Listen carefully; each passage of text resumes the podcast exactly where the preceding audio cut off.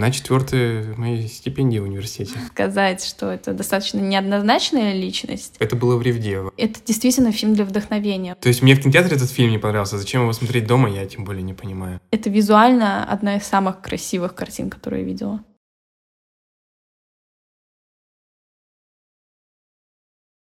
Всем привет! На связи подкаст «Интертитр». И с вами его ведущий Влад и мой постоянно приглашенный гость Света. Всем привет! Нового года остается совсем чуть, и, как многие, мы решили подвести итоги этого года, но делать мы это будем, конечно же, относительно кино. 2020 был очень сложным, Фильмы переносились, кинотеатры закрывались, зрители оставались без фильмов.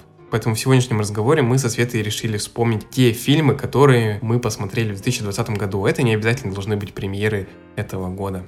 Переводите мобильное устройство в беззвучный режим. Мы начинаем.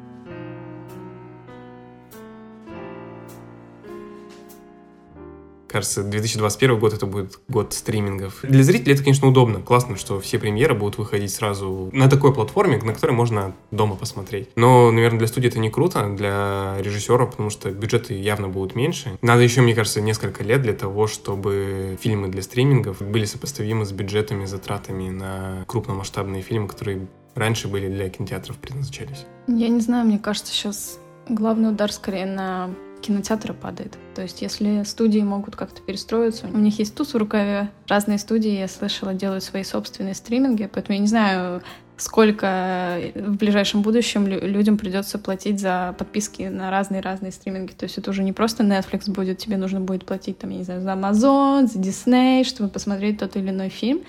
Я не знаю, насколько это будет вообще выгодно по деньгам. Вот, но если они могут перестроиться и делать фильмы именно для стримингов, то что делать кинотеатром, я не знаю, потому что сейчас уже в кинотеатрах явно будет прокатываться только кино, которое именно предназначено для большого экрана. Это то есть всякие типа, ну давай будем говорить, трансформеры, не знаю, ну, ну что-то типа вот именно фильмов э, аттракционов. Поэтому, скорее всего, именно количество вот таких сетевых кинотеатров уменьшится.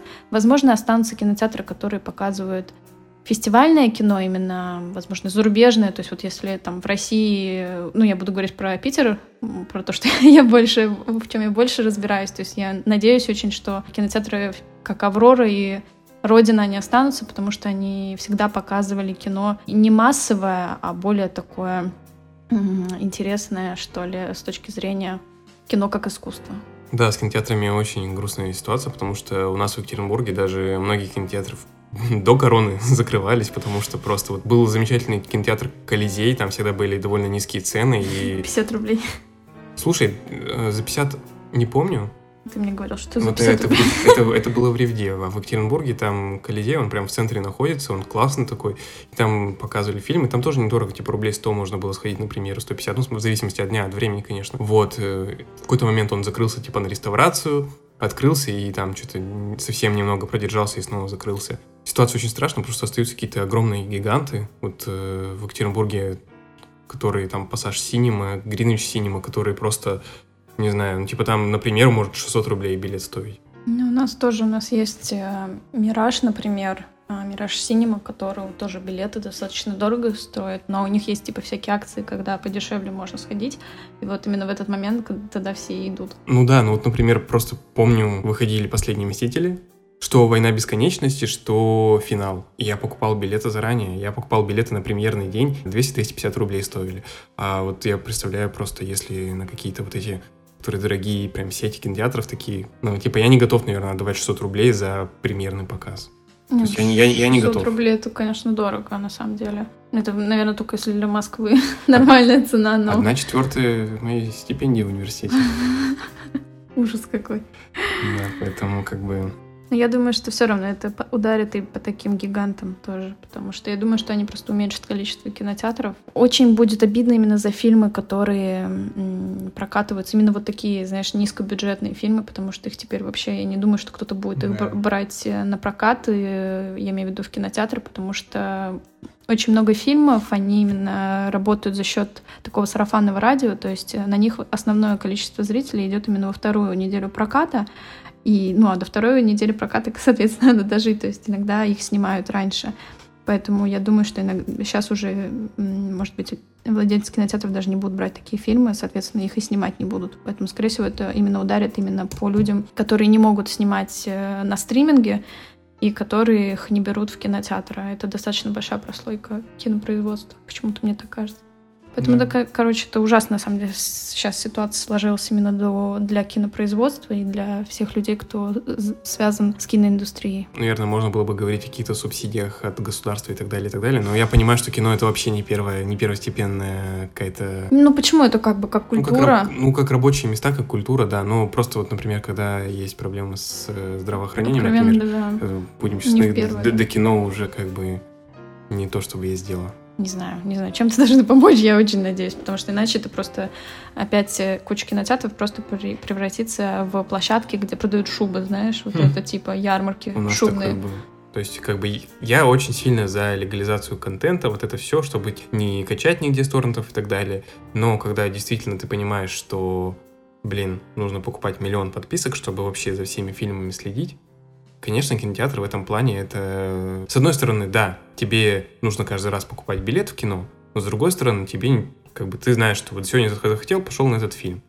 Не, я в целом не против. Мне нравится именно вот это, как сказать, именно как домашний кинотеатр и вот эта идея с подпиской. Но мне именно хочется чтобы был такой вариант, чтобы uh-huh. пойти именно, я не знаю, ну там, допустим, на брачную историю, пойти ее не на Netflix посмотреть где-то, да, на телевизоре, а пойти на нее в кино. Мне этого хочется. Она разве вообще в кино выходила? Но она не выходила. Ну, ее это... сразу сняли. Ну да. Ну... И я к тому, что мне именно хочется вот такой классный фильм, который, например, мне ну безумно понравился. Мне хотелось бы его просмотр превратить в что-то большее, чем какой-то вечер дома на диване. То есть э, поход в кинотеатр же это не просто, да, ты там о, я хочу посмотреть этот фильм, поэтому я иду в кинотеатр. В этом есть еще какой-то момент, не знаю, развлечения или этот момент у тебя он больше в голове остается, нежели когда ты просто, не знаю, mm-hmm. пультом щелкаешь по телеканалам и там типа остался на каком-то фильме, посмотрел его. Это именно какое-то событие, его можно разделить, во-первых, его можно разделить со своими друзьями, или там, например, вот я помню до сих пор, как я свою маму повела на La La Land. То есть, и я помню, когда она там в какой-то момент, я не знаю, там то ли, по-моему, то ли вступительная, это был вот этот открывающий номер, то ли уже когда в конце тоже заключительный номер.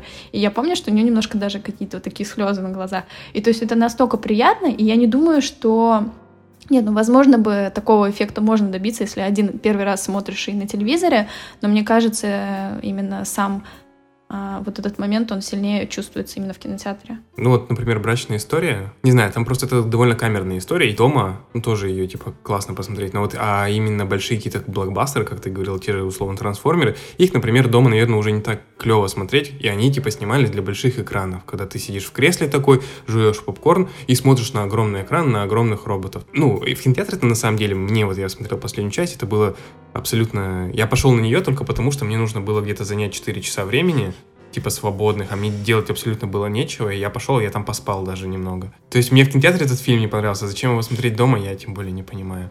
Там хотя бы типа размах чувствуется какой-то. Ну, я думаю, что как раз за трансформер не надо бояться. Если они будут выходить, они будут выходить на, только на большом экране. Всякие эти, что там, какой-то рубеж или что там, как эти фильмы называют? Тихоокеанский. Тихоокеанский рубеж, это все. Там отменять апокалипсис будут только на больших экранах, мне кажется.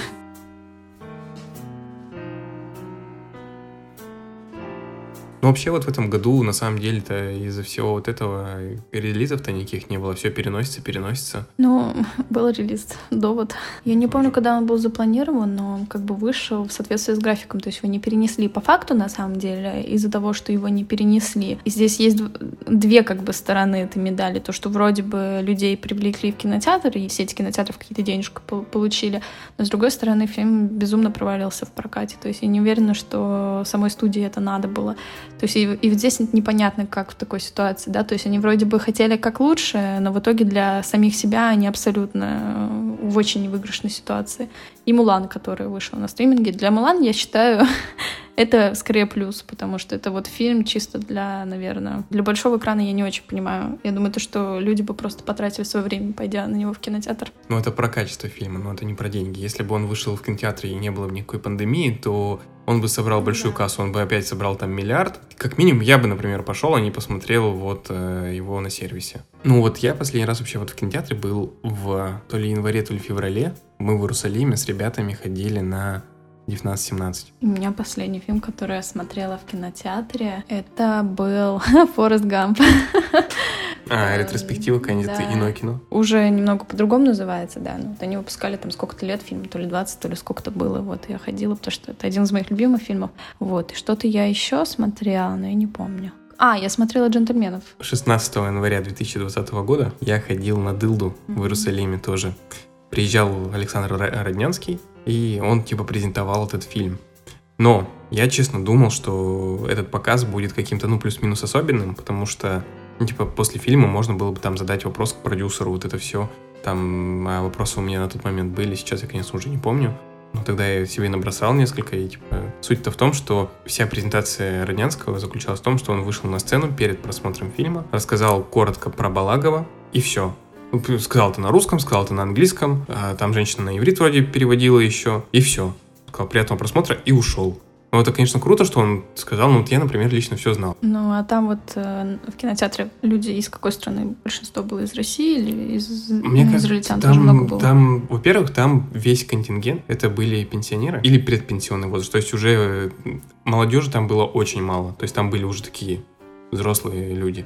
Вот, и я слышал русскую речь, я много слышал русской речи, но мне кажется, в том числе там были и израильтяне, потому что фильм показывался, и там были субтитры на иврите, если я не ошибаюсь. Я просто к тому, что... Ну, ты, понятное дело, знаешь, мне кажется, в России многие знают про Балагова, ну, а вот именно в Израиле, я думаю, что очень небольшое количество людей знает про него. Факт. Ну, Поэтому это была презентация скорее для них, это не была презентация. Если бы в России ты бы пришел на презентацию, возможно, это было бы немножко по-другому выглядело. Я думаю, что именно там вот как раз не ты один, во всяком случае, хотел бы спросить эти вопросы, потому что вот эту всю водную информацию вы уже знаете, вам хочется чего-то большего. А здесь этим людям достаточно просто трех слов.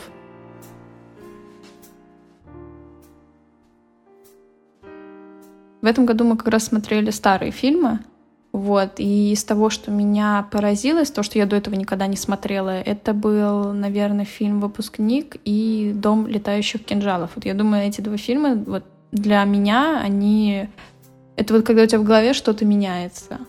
Вот это такого рода фильма, поэтому я, если честно, очень рада, во-первых, что я их не посмотрела раньше, а посмотрела сейчас, когда я могу уже оценить, насколько это такое кино, не могу его никак такими какими-то такими эпитетами, что ли, э, описать, потому что его надо видеть, и тогда все будет понятно, что я имею в виду.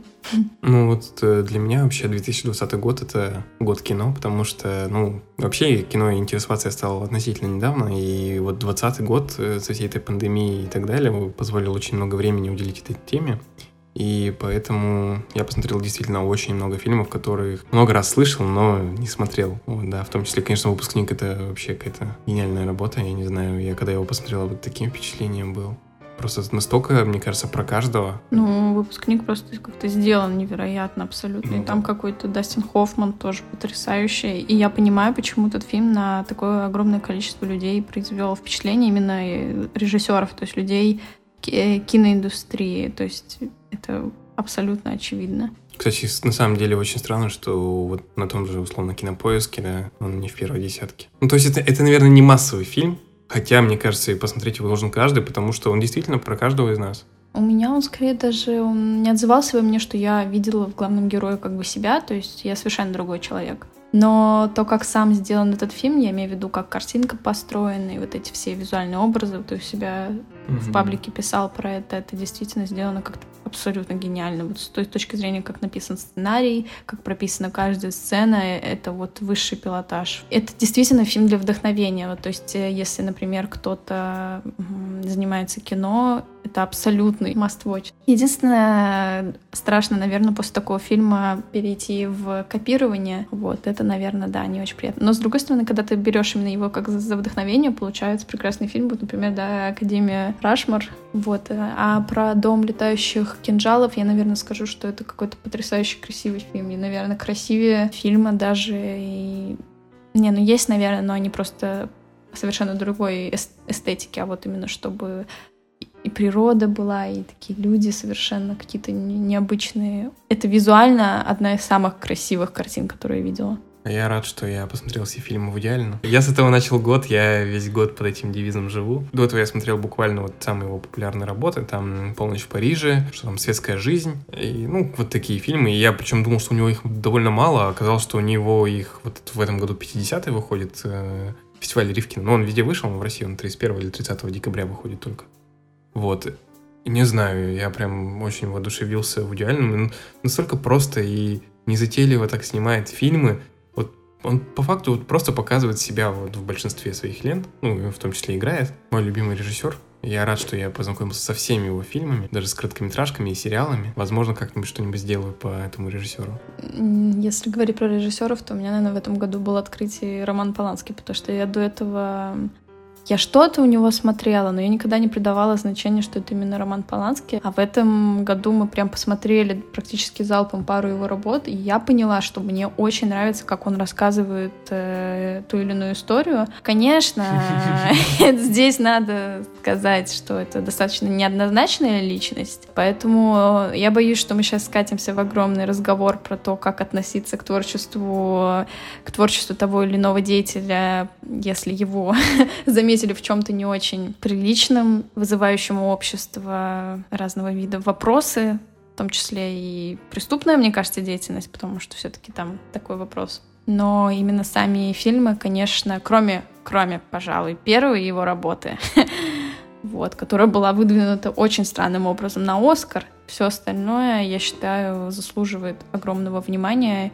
И мне очень нравится, что что Вуди Аллен, что Роман Поланский какие-то безумные э, стрички. Это не эйджизм, но они, правда, достаточно такие в возрасте, но продолжают реально снимать какие-то такие очень добротные работы. На самом деле мы сейчас подходим к той теме, что все какие-то именитые режиссеры, которых мы так все любим, им уже сильно за 70 как-то чувствуется, что скоро эпоха уйдет вот это, и это будет как-то грустно. Но на самом деле есть очень много молодых талантливых, главных режиссеров, которые сменят их на посту. Это, конечно, все очень не скоро будет, но, как, скорее всего, они все будут уходить примерно в один момент, и это реально уйдет целая эпоха, потому что практически целый пласт режиссеров э, уйдет а это очень важные имена для вообще для кино, и я думаю, именно этих людей мы прям любим всем сердцем, то есть вот мы прям mm-hmm. живем вместе с ними сейчас и видим эти фильмы, вот прям вот они выходят, и мы их смотрим. Поэтому, наверное, не хочу даже думать про тот момент, когда это все закончится.